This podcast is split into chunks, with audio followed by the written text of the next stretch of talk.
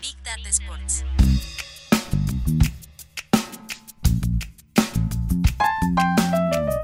Big Data Sports. Con Marcelo Gantman y Agustín Jiménez. Un podcast de deportes y datos. Nuevos patrocinios para la explosión del fútbol femenino. Además, el listado de exfutbolistas y futbolistas que compran clubes. Ahí vamos.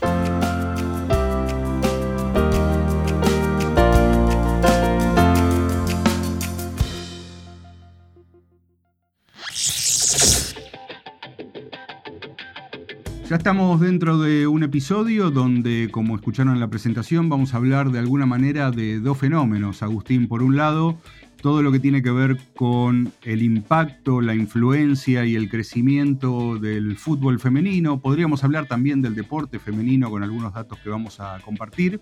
Y también eh, un fenómeno que se da cada tanto, que ahora tiene nombre y apellido, que ya lo vamos a mencionar, y es el de futbolistas o exfutbolistas que en algún momento de sus vidas se hacen dueños de, de clubes. Bueno, vamos a andar por ahí en un capítulo que intuyo muy entretenido, Agus. Sí, con muchos temas y con muchas variables, pero siempre alrededor de la pelota en este caso.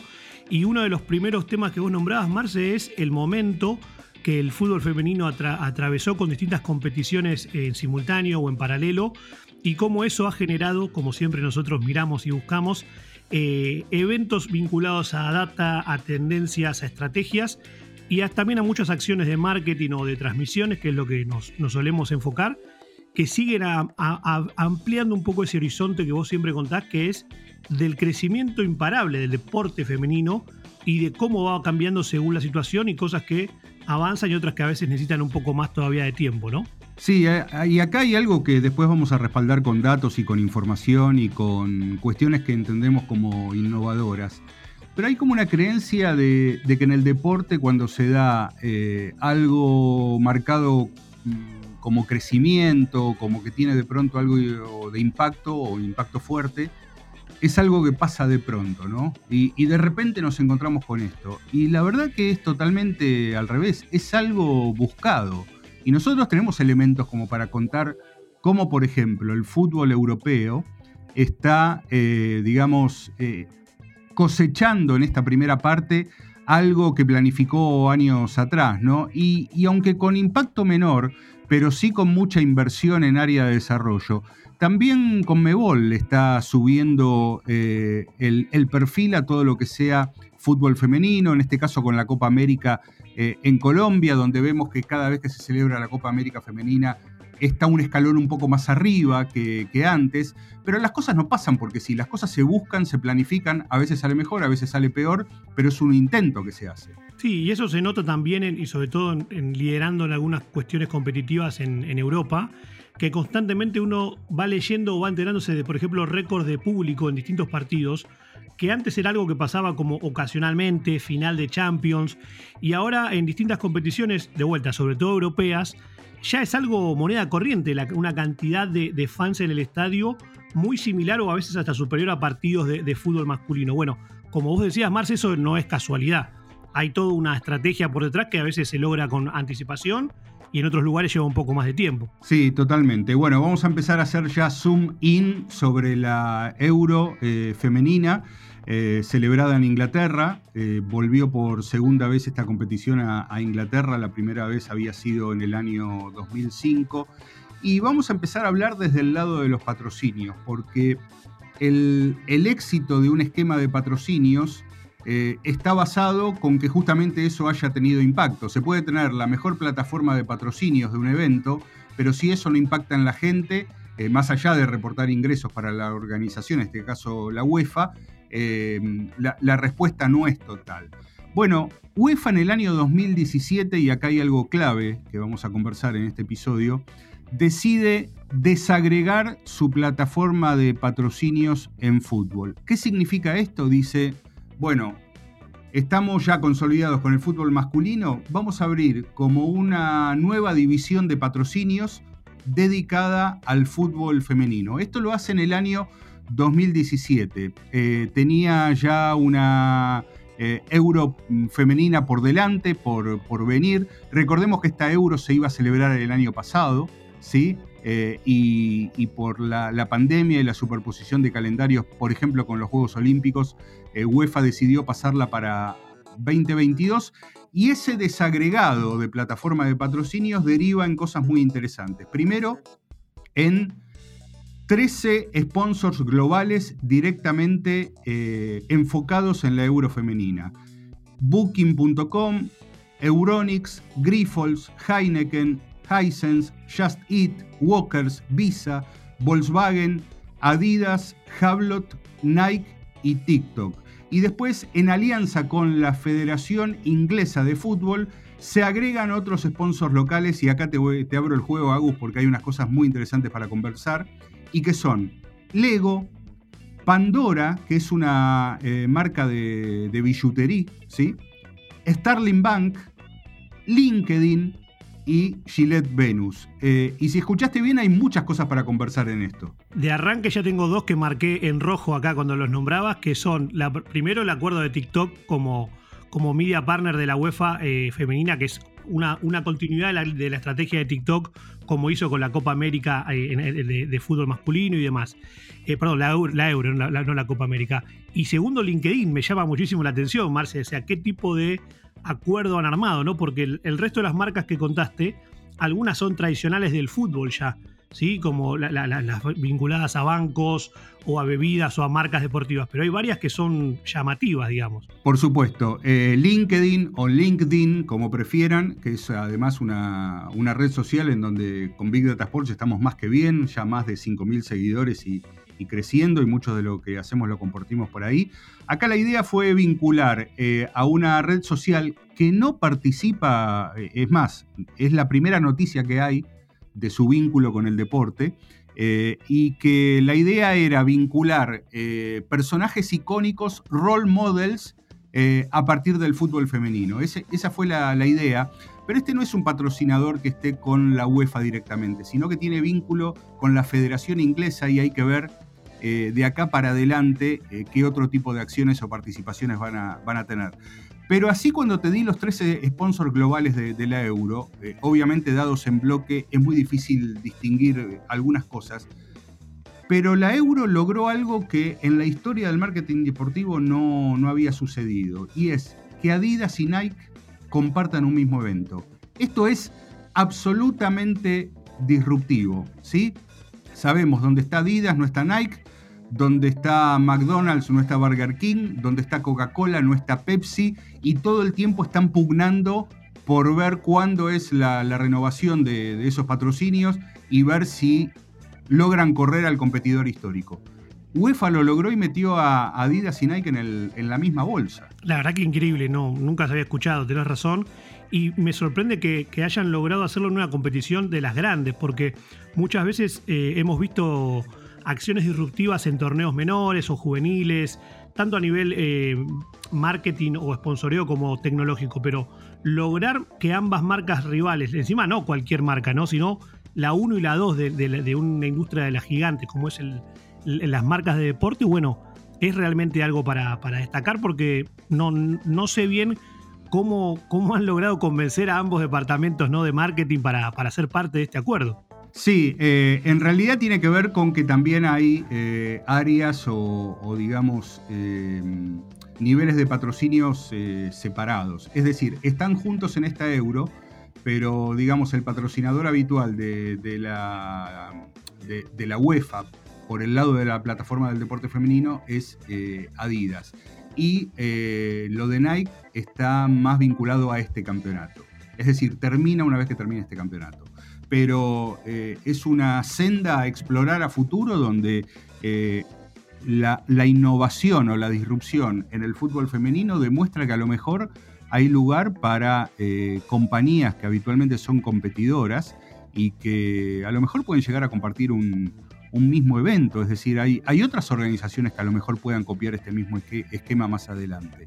Y otra cosa también interesante, que a veces tiene que ver con por un lado, cómo es la intención y cómo termina resultando el asunto. Una de las cosas más llamativas y que fue como un eslogan muy fuerte de uno de los sponsors, que es eh, Volkswagen, em, salieron antes del comienzo del campeonato con eh, una, a ver, una comunicación de prensa explicando un eslogan muy fuerte que iban a usar, que es It's not women football, it's women play football. O sea, no es fútbol femenino, son mujeres jugando al fútbol, ¿sí? Y eso lo transformaron en un hashtag, con la idea que a mí me parece en un inicio feliz, ¿no? La, la sensación de que todo el tiempo hay que hablar, ¿por qué hay que hablar de fútbol femenino y no justamente de mujeres jugando al fútbol? ¿no? Decimos fútbol masculino. Totalmente, y ahí es donde creo que una de las cuestiones más eh, particulares del discurso o de la palabra que se empeña a veces en la diferenciación, es donde tal vez sin, pensarlo muchas veces se, se hace esa separación o hasta se busca esa, discriminación si se quiere decir no, esto no es parte del fútbol, esto es fútbol femenino, como si fuese otro deporte. Bueno, gran parte de, acciones como esta de Volkswagen, y, creo yo que las propias organizaciones deberían empujarlo de esta manera, el deporte es el mismo, después cambia quienes lo juegan y es una cuestión, eh, debería ser una cuestión menor, ¿no?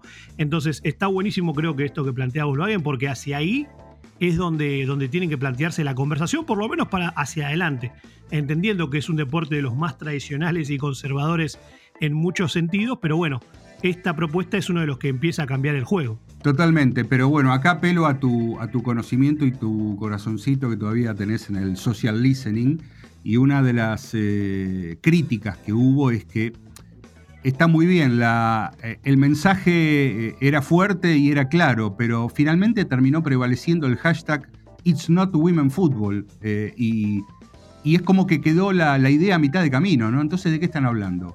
Porque yo lo que estoy leyendo, y esto se ve en la cartelería, se veía en la cartelería de, los estadios, es esto no es fútbol femenino. Bueno, entonces, ¿qué es? ¿no? Que quedó medio eh, a, veces la idea, poder plasmarla, bueno, requiere de, otras cosas, ¿no? Sí, el mundo de la publicidad a veces tiene esas cosas, ¿no? Que tiene grandes lemas y luego las activaciones o la respuesta a veces de los usuarios de redes sociales, que son los más crueles a veces, eh, si no hay un acompañamiento y si no hay realmente una estrategia por detrás para que no sea solamente un lanzamiento, sino que se trabaje alrededor de toda la, acción, puede pasar esto. Hoy en día es moneda corriente como bien vos lo decías, Marce, yo sigo muy de cerca la, cuestión del sentiment a veces de campañas en redes sociales. Y pasa esto, ¿no? Que es muy fácil hoy en día encontrarse con un contra hashtag o una deformación de un hashtag oficial y luego se, propone el debate usualmente con la postura contraria a lo que la marca o la organización quiso hacer. Bueno, está muy bien el primer paso, pero como vos decías, hay que hacerla, hay que hacerla bien completa, porque si no, puede tener un efecto hasta adverso y puede seguir generando brecha, diferenciación y, esa, esa diferenciación constante para decir, no, no es lo mismo que el fútbol masculino. Bueno, las acciones van a tener que ser completas, pero si nos, quedamos con el resultado final, puede quedar un sinsabor de que estaba buena la idea, pero la ejecución no terminó siendo del todo completa. Así es. Bueno, una de, las cuestiones que tiene que ver con el éxito de la Euro en Inglaterra, con eh, bueno, récord de audiencia televisiva, eh, una media de 10 millones de, espectadores, por lo menos en, en la televisión británica y medio millón de tickets vendidos, muchos de ellos vendidos con anticipación antes del comienzo siquiera del campeonato, tiene que ver con algo que dijo Tom Warwick en una entrevista con Sport Pro. Tom Warwick fue el líder del proyecto del comité organizador de Inglaterra, que dijo, UEFA ahora trata esta competición como la Eurocopa masculina, cuando antes estaba más en línea con los campeonatos juveniles a los ojos de todo el mundo, este es un mega evento, fue lo que dijo Warwick, y acaba un poco lo que decíamos al principio, ¿no? Las cosas no pasan porque sí. Si vos, como organización, haces un campeonato femenino con el bajo perfil que suelen tener los campeonatos juveniles, bueno, de respuesta vas a tener todo eso. Ahora, si vos buscas subirle el perfil, vas a encontrarte con que la, la escala va a ser otra. Y para esto, lo que hicieron en forma conjunta UEFA y el comité organizador de Inglaterra fue contratar a cinco agencias, eh, Two Circles, Sachi Sport and Entertainment, Mata, Three Pipe Reply y Heart Productions, para que son eh, agencias de marketing, de comunicación, consultora. Lo que se propusieron fue, bueno, este tiene que ser un acontecimiento a escala mundial y principalmente en el lugar donde se celebra, porque es muy fácil aún en las ciudades importantes, sobre todo porque son ciudades importantes, que los grandes acontecimientos eh, pasen de, costado, ¿no? En ciudades como Nueva York, Londres, París, eh, bueno, no sé, incluso Madrid, también Buenos Aires, ¿por qué no? A veces está pasando algo importante, pero como son ciudades que tienen multiestímulos, las cosas pasan de costado y, la gente no las percibe. Bueno, acá fue eh, prácticamente algo de agenda cotidiana, sobre todo para la gente de Inglaterra. Es un gran acierto esta mirada que hicieron en Londres, porque hoy eh, las competiciones que no son las mainstream, ¿sí? no es la Copa del Mundo tradicional de fútbol masculino, que volvamos a ese tema, eh, tienen que tener un, empuje totalmente basado en la comunicación, en el marketing, en acciones que tengan que ver con lo tangible, ¿no? En una, en una, digamos, en una ciudad cosmopolita o en mega ciudades como las que vos decías, hay tanta oferta que si uno no lo destaca pasa sin pena ni gloria muchas veces. Bueno, por ejemplo, esto que vos nombrabas de esas cinco agencias, Heart Productions es una agencia que se especializa justamente en hacer acciones disruptivas o de alto impacto. Y muchas veces en, industrias como la moda o la música, son de los que han generado acciones de tal manera disruptivas que logran romper el cerco de lo conocido y logran hacer activaciones que después levantan los medios de comunicación tradicionales, generan tendencias en redes sociales. Bueno, aunque parezca que esto es algo normal, no siempre se trabaja con esa mirada y estoy totalmente alineado, Marce, con que hay que tratar de instalar la agenda para que el torneo tenga el peso que se, que se busca y no dejarlo a que solamente conquiste a los fanáticos porque sí y que ellos van a responder como responden con cualquier estímulo. Sin duda, cuando hay algo que, está creciendo y que se quiere, quiere adueñarse de cierta conversación o ser parte de una agenda, no podemos hoy en día apelar solamente al torneo per se, ¿no? Hay que acompañarlo con acciones múltiples de comunicación y marketing. Y acá es donde la UEFA, con este torneo y con todo estos patrocinio y este lo que hizo la liga inglesa de sumar estas agencias, tiene marcan un poco el camino que habría que seguir, ¿no? Porque sin duda han logrado instalarlo más allá de la propia ciudad como un evento global donde hay atención desde todos los continentes. Por supuesto, sí. Una de las cosas que hicieron fue, eh, el mensaje fue que, que la euro femenina eh, esté en las calles, ¿no? Entonces, murales, eh, mucho arte callejero que lo hicieron las propias marcas y también lo hicieron muchos eh, artistas. Eh, una política de tickets baratos también. por ejemplo, un grupo familiar podía ir a la cancha por 35 dólares. ¿sí? acá, hay algo, acá hay algo interesante que recomendamos lo, lo lean en el último newsletter sobre la gira de los equipos europeos a Estados Unidos que dice Gustavo Silikovic, que tiene que ver con que muchas veces, ¿dónde está el negocio? Eh, el negocio probablemente no está solamente en la venta de tickets, eh, porque si vos le das a, determinada cantidad de gente la posibilidad de ir a la cancha con tickets eh, más baratos, después tenés la posibilidad de recuperarlo con todo el gasto que puede hacer una familia dentro del estadio. Y una de las cosas que decía Silikovic es que en, estas giras que hicieron los clubes eh, europeos por Estados Unidos, en muchos casos se registraba que el valor de la venta de un ticket, a eso había que agregarle un 45% más que cada espectador consumía en el estadio en formato de merchandising, comida, bebida. Bueno, fue una de las estrategias de la euro también. Ticket barato, que la gente esté en la cancha y después venderle cosas ahí. Y en ese sentido hay datos que da UEFA, eh, esto Agus es fabuloso. El 47% de los boletos vendidos fueron para aficionadas mujeres y el 21% de los pedidos de tickets fueron para jóvenes menores de 16 años y se calcula que sobre toda la masa total de tickets, 100.000 espectadores fueron chicos. Wow. Buenísimo. Sí, sí, es un, es un golazo realmente porque apuntar a las nuevas generaciones, sabemos todo el beneficio que puede traer a futuro de, fidelizarlos, pero además Marce también suma un, valor que a veces es intangible, pero es aprovechar ese, ese post pandemia que se está viviendo en muchos lugares del mundo, donde la gente está ávida por ir a entretenerse con cosas nuevas también, no, no solamente lo que, siempre, lo que conocimos pre-pandemia como el cine, recitales, sino eventos a los que tal vez no iba antes, ahora sí me, me dan ganas de ir para vivir una experiencia en vivo, tangible, algo que me emocione. Bueno, todos esos componentes más emocionales están sumados en esa canasta de lo que vos contabas recién, ¿no? Tickets accesibles, una linda experiencia, un clima familiar o juvenil, todo lo, digamos, todo lo malo del fútbol masculino muchas veces encapsulado como puede ser la violencia, la inseguridad o, o hasta cuestiones más retro como el racismo o cantos agresivos, quedan afuera de estos nuevos espectáculos y le abre la puerta a mucha más gente a participar de una manera mucho más, más contenida y mucho más eh, satisfactoria cuando uno termina de, ver un partido, ¿no? Sí, totalmente, porque además eh, todo lo que viene con el fútbol femenino está acompañado por eh, una, ¿cómo decirlo? Una actitud ante la vida, ¿no? en ese sentido también la UEFA captó bien el fenómeno y en su momento creó una plataforma de marketing llamada We Play Strong con contenidos de fútbol femenino dirigido exclusivamente a jóvenes entre 13 y 25 años, con la idea de trasladar eh, todo lo que implica la experiencia del fútbol femenino a un espacio de, estilo de vida. Y bueno, y en ese, en, ese espacio de estilo de vida entran las nociones de, igualdad, de, integración, de inclusión, entonces no está desligado eso de lo que es el fútbol femenino. Ya pasando a otros eh, números, está muy de moda ahora, más macro, eh, la idea de patrocinios exclusivos para el deporte femenino en general viene creciendo.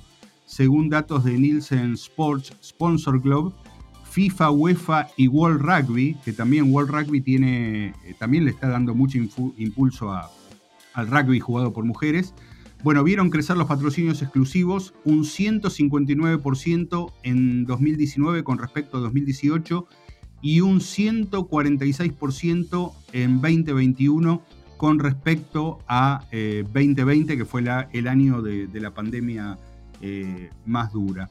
Y para cerrar con, lo que tiene que ver con datos del fútbol femenino vinculado al engagement, y acá lo que todavía se puede hacer, hay un estudio conjunto de una plataforma de analítica en social media que se llama Core Analytics, junto con Sport Pro, que con datos de abril de este año eh, demostraron que el 80% de los usuarios de TikTok tiene entre 16 y 34 años y el 60% se encuentra en el rango de 14 a 26 años. Pero a pesar de eso, Menos del 5% de las publicaciones de mujeres en el deporte se realizaron en TikTok y en YouTube, que sin embargo son las plataformas que tienen la mayor cantidad de fanáticos al deporte que se registra en, este momento. Quiere decir que hay un gran volumen de... Eh, ellos hablan de dos tercios de fanáticos que están en esas plataformas a los que les gusta el deporte, pero las publicaciones vinculadas a mujeres en el deporte representan menos del 5% de lo que se publica en deporte. Y según análisis de Core Analytics, más de 1.4 millones de publicaciones en redes sociales y 27 mil millones de interacciones de fanáticos analizadas entre el 1 de junio de 2021 y el 1 de junio de 2022 demostraron que la participación de las mujeres en el deporte está creciendo cinco veces más rápido que la de los hombres en los últimos 12 meses. A ver, para poner en claro esta parte, se publica poco con relación a mujeres en el deporte en las plataformas principales donde están los fanáticos del deporte, pero cuando se ve la tasa de crecimiento de mujeres en el deporte en esas plataformas, porque participan como, como creadoras de contenidos también, eh, está creciendo cinco veces más rápido en el último año. Sí, ahí es. Todos, tienen que, todos tenemos que prestar atención a estos números sobre todo los generadores de contenidos oficiales y las marcas, porque la conclusión, Marce, o el takeaway que yo daría de todo lo que contamos es, señores brand managers, presten atención porque las inversiones en este tipo de, contenido de competiciones tienen muchas cosas por ganar con todo el paquete que, incluye de los valores que pregonan, del crecimiento que hay, del momento social, todo para ganar si, si se abren los ojos y se, se, presta atención a esto que ya ni siquiera es un fenómeno, sino que es una realidad, ¿no? Eh, bueno, en plataformas sociales ni hablar, con, esta, con este crecimiento de cinco veces lo que, lo que de un año al otro, es para poner el foco en ese lugar y entender que el fútbol jugado por mujeres tiene un espacio, el deporte jugado por mujeres tiene, tiene audiencia y está el desafío de saber tomarlo. Una cosa que podemos dejar para un próximo episodio. Recientemente leía en The Athletic una, una columna de opinión que decía que tal vez al fútbol femenino global le falta terminar de construir a, sus superhéroes o superheroínas para terminar de, anclarse en el, deporte mundial. Daban de ejemplo de que el fútbol, en la última, el fútbol masculino en la última década o casi dos décadas basó su impacto global en figuras tales como Messi o Cristiano Ronaldo como superhéroes, y del lado femenino hubo intentos con jugadoras como Marta en Brasil o las ganadoras de, los mundiales con Estados Unidos, con Suecia y Alemania, pero faltó un poquitito más para, terminar de, romper ese techo de cristal que muchas veces se habla. Bueno, todos esos componentes eh, probablemente en los próximos tiempos van a hacer que, que se siga superando el impacto que tiene el deporte jugado por mujeres y ahí va a estar para ver cómo rinde eso a nivel números y cómo, cómo se comprueba todas estas teorías, ¿no? Sí, eh, creo que hay un paso en esa dirección con lo que hace eSports con el FIFA 23, que es el, último de, la franquicia en alianza con, con FIFA, que por primera vez eh, incluye equipos de fútbol de clubes femeninos eh, que antes no, no, estaban. Es decir, el fútbol femenino no, sí estaba, está desde 2017, pero no con clubes propios y también con la presencia de Sam Kerr, eh, delantera australiana que juega en Chelsea, que también va en algunos mercados compartir portada con Kylian Mbappé. ¿no? Y después hay otras señales, una mejora, por ejemplo, en la negociación de derechos de la WNBA con ESPN, que de un ciclo a otro de negociación de derechos pasó de 12 millones de dólares a 25 millones de dólares la primera edición del Tour de France eh, femenino. Hay, un movimiento que es mucho más, claro, pero fíjate cómo la WNBA negocia el doble de, ingresos por derechos de transmisión, pero que son cifras que comparadas con el, con el básquet masculino o con otros deportes masculinos todavía están muy abajo. Sí, todavía es hasta entendible la brecha, por, porque muchas veces eh, son el deporte masculino viene de décadas de desarrollo instalados en el colectivo, digamos, del mundo del deporte y el deporte jugado por mujeres más que nada viene corriendo atrás y está empezando a, llegar, ¿no? Pero bueno, seguramente, Marce, es cuestión de ver cómo progresa en los próximos meses y años con las competiciones globales sobre todo, cada uno de estos deportes que de a uno van sumando y van emparejando la cuestión, ¿no? Totalmente. Bueno, te propongo ahora que vayamos a comprar un club de fútbol. Voy y vengo, Marce, a ver si me dan cambio acá el cajero. Bueno, yo también voy a buscar plata al ATM de la esquina. Big Data Sports. Segundo segmento.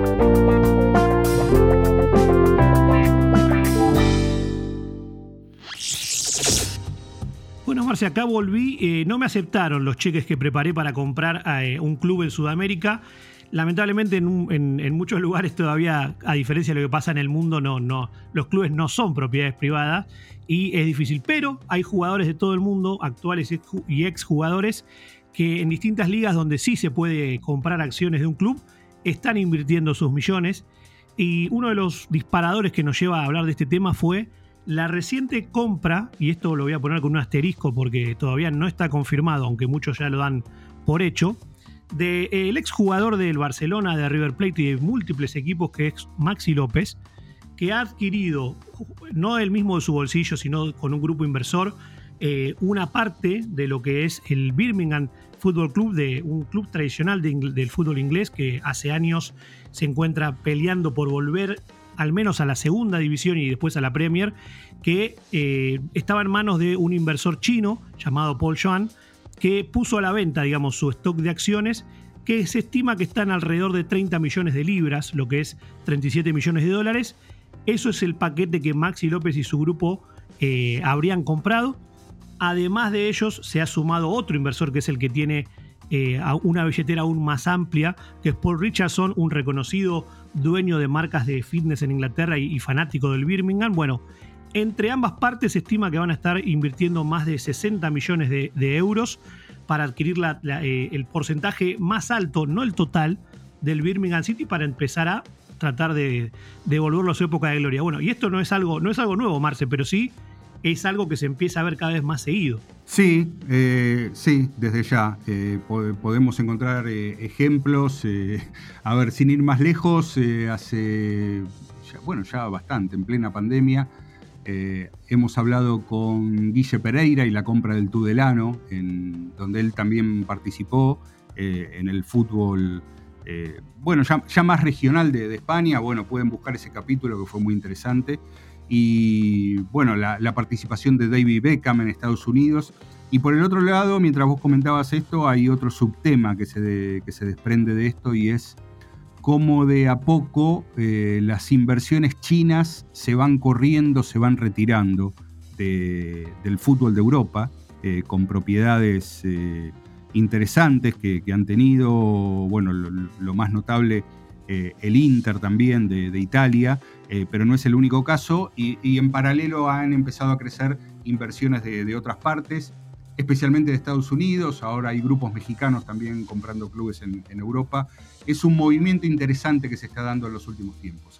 Sí, es un panorama que, va cambiando mes a mes casi o año a año.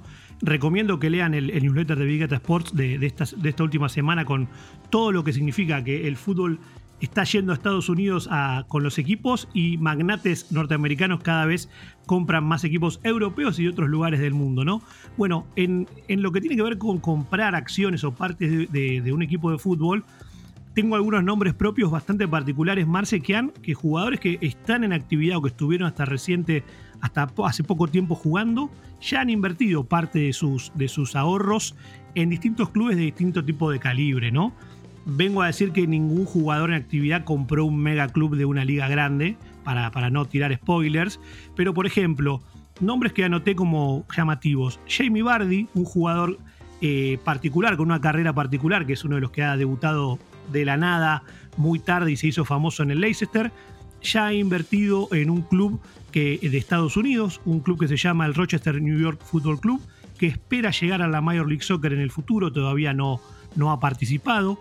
Y siguiendo esa línea, por ejemplo, eh, Eden Hazard y Den Baba, dos ex compañeros en el Chelsea, hace algunos años compraron el San Diego 1904 Fútbol Club de la tercera división de Estados Unidos. De este tipo de casos hay varios.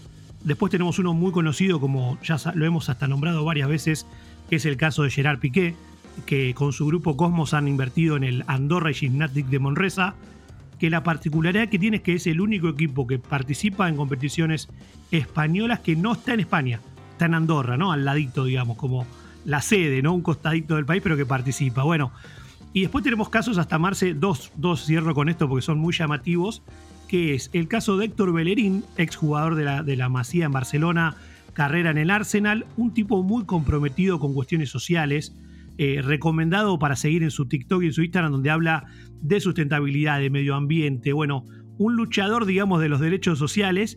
Él ha invertido en el Forest Green Rovers, que es un club de la quinta división de, Inglaterra, pero que básicamente invirtió no por el fútbol en sí, sino por el impacto que puede generar una institución.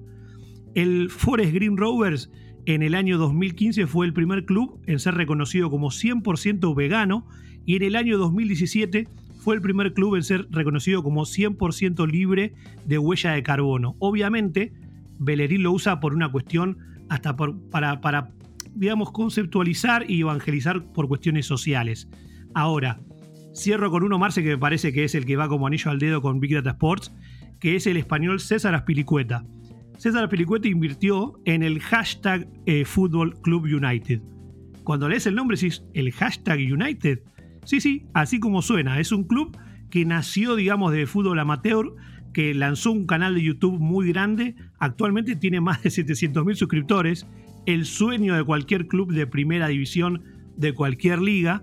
Y bueno, con amigos y personalidades empezaron a esto que empezó como una broma se transformó en un club que está, digamos, obviamente en las ligas regionales de lo que es el, amplio fútbol británico, pero bueno, con todo lo que tiene de atractivo ya tiene marcas de primer nivel que están apostando a ese club y tal vez en el corto plazo vamos a poder verlo participar de alguna competencia con el escudo del hashtag FC. Bueno, variopinto el mundo de los que invierten en, distintos clubes, ¿no? Sí, totalmente. Y a ver, eh, sepan que hay más, no, abarcamos la totalidad, pero se nos van a escapar varios. Eh, se me ocurría ahora mismo, bueno, la participación de, Benedetto y, y, Bou en el Elche, ¿no? Con, Comprado por Cristian eh, Bragarnik. y sí, hay, hay otros casos más interesantes. Em, yo creo que me, pongo a pensar, ¿no? Eh, en algún punto o en algún aspecto, a veces no, no significa todo, pero la, el conocimiento que puede tener un exfutbolista en, en el manejo de determinadas áreas de, un club, eh, yo no sé si en todos casos le daría la totalidad de un manejo, ¿sí? Eh, pero sí tienen que ver como, como imagen, como embajadores, como, como gente que conoció de, de, qué se trata. Eh, pero me, parece que es en la medida en que se vayan esto haciendo cada vez más habitual, porque da la impresión que estamos en una época donde los clubes tienen participaciones nuevas de fondos de inversión, de, de gente en Estados Unidos, sobre todo del mundo del entretenimiento, que, que entiende que del fútbol europeo se puede hacer otra cosa más, eh, diferente por lo menos a lo que es ahora. Y, bueno, es muy probable, yo, a ver, yo no lo descartaría, ni, sé qué, planes tienen, pero todas las mega estrellas que tiene el fútbol ahora, ¿no? El caso de Messi, Cristiano Ronaldo, eh, Benzema cuando se retire. Y yo, pensaría en que la, compra de un club de fútbol podría ser este, un, plan de negocio interesante para ellos, ¿no? Porque los mantiene dentro de la actividad todavía. Totalmente. Y esto que vos dijiste, Marce, para mí es la clave. Hoy en día, no, tal vez el error es pensar en que el jugador solo va a ser el dueño del 100%, como antes se, pensaba que un grupo inversor solo, sin, sin vínculo con futbolistas, iba a sacar adelante un club. Hoy tal vez ese mix de personalidades del deporte, de los negocios, gente que haya jugado, ex técnicos, bueno, grupos que con sus skills conformen un management realmente poderoso, es creo yo una tendencia que se va a empezar a ver. Y esto de vuelta no es algo 100% nuevo, lo ha hecho por ejemplo George Hagi, figura del fútbol rumano, comprando el club donde nació, entrenándolo siendo presidente, puso al hijo a jugar y bueno, lograron llegar a, las primeras divisiones del fútbol rumano. Didier Drogba, un, obviamente leyenda del Chelsea, cuando la edad ya no le permitía seguir jugando en ese máximo nivel, invirtió en un equipo menor de, lo que es Phoenix en Estados Unidos, jugando hasta los 40 años ahí, se retiró y logró que en el año 2020 este equipo llegue a los regionales de la Major League Soccer. El caso tal vez paradigmático es la clase del 92 del Manchester United, con nombres como Gary Neville, Ryan Giggs, Paul Scholes, el propio Beckham, que invirtieron en, digamos, en el Salford City para empezar a hacerlo crecer Después estuvo otro nombre chino que vos lo nombraste, Marce, como Peter Lin, muy conocido por lo controversial. Y ese plan ya tiene ese equipo ya tiene un plan concreto de llegar a la segunda división en el año 2029. Ya no es vamos a ver qué pasa, sino una planificación concreta. Y cierro con el más conocido, tal vez o el más exitoso, que es eh, Ronaldo, el original, el gordo, el, el ídolo, que hizo su primera experiencia en la Major League Soccer en el 2014, cuando invirtió en el Fort Lauderdale Strikers y después ya, ya pasó a, jugar en primera comprando el 51% del Valladolid con una inversión propia de más de 30 millones de euros. Bueno, es todo un nuevo escenario, Marce, que creo yo que nos va, cada vez más nos va a sorprender, pero ya no debería ser tanto sorpresa de que se involucren actuales jugadores en, en participar activamente en lo que es el siguiente paso de su carrera, que es manejar o ser parte del management de un club. Totalmente, sí. Eh, el caso de Ronaldo con el Valladolid, eh, Ronaldo el viejo, como dice mi hijo menor. Ronaldo el viejo. sí. O sea, imagínate qué queda para mí si eh, Ronaldo es el viejo. Pero bueno, fascinante. Mira, otro nombre que me surgió, y sin googlear, Mesut Özil tiene participación en una de las franquicias del fútbol femenino de Estados Unidos ahora sí, es que cada vez, si uno empieza a buscar, seguramente cada vez hay más con distintas acciones, ¿no? Así que, que sí, y como vos decías, ¿no? No me puedo dejar ya de imaginar cuál va a ser la inversión de CR7, ¿no? Me imagino un show impresionante comprando tal vez un equipo eh, menor y él estando presente en todo, ¿no? Pero bueno, próximamente, Marce, tal vez tenemos ese tipo de, acciones. Y a lo mejor en Madeira, ¿no? Donde empezó todo, tal eh, cual. Puede, puede potenciar un club de, ahí. Bueno, te propongo para el cierre y a toda velocidad el datazo. Dale. Tiene que ver con el Tour de France. Es un dato muy interesante que publicó Statista. Eh, Jonas Vingegaard, el ciclista danés, fue el ganador de la última versión del Tour de France, una carrera en la que abarcó 3.443.8 kilómetros eh, a lo largo de las diferentes etapas y la ganó ah, estableciendo una velocidad récord de 42.03 kilómetros por hora, 26.12 millas por hora. En este sentido, la velocidad récord alcanzada en, durante el Tour superó a la marca que tenía Lance Armstrong en 2005 por 0.38 kilómetros por hora. Pero acá vienen los datos. Estatista hace un comparativo para demostrar cuál era la velocidad promedio del Tour de France en el inicio del siglo pasado, en 1903, y cuánto es la velocidad promedio de los ciclistas ahora. En 1903, la velocidad promedio de los competidores era 26.85 km por hora. En 2022, 41.02 km por hora. Más de 15 kilómetros la diferencia en algo que no tiene que ver únicamente, como puede pasar en otros deportes, con la evolución humana, como pudo pasar en el atletismo, donde el rango de mejora fue más chico en un siglo, y acá tiene que ver con, bueno, la, tecnología eh, vinculada justamente a la herramienta que se utiliza, que es la, bicicleta. Increíble, Marcela. La verdad que el, mix de tecnología y desarrollo humano y mejoras de, con wearables y demás va a hacer que cada vez más seguido en distintos deportes veamos que los récords se rompen cada vez más rápido. Aclaración importante, 41.02 kilómetros por hora, hasta lo que sabemos ahora, sin dopaje. Big Data Sports podcast de deportes y datos. Gracias por conectar. Hasta el próximo episodio.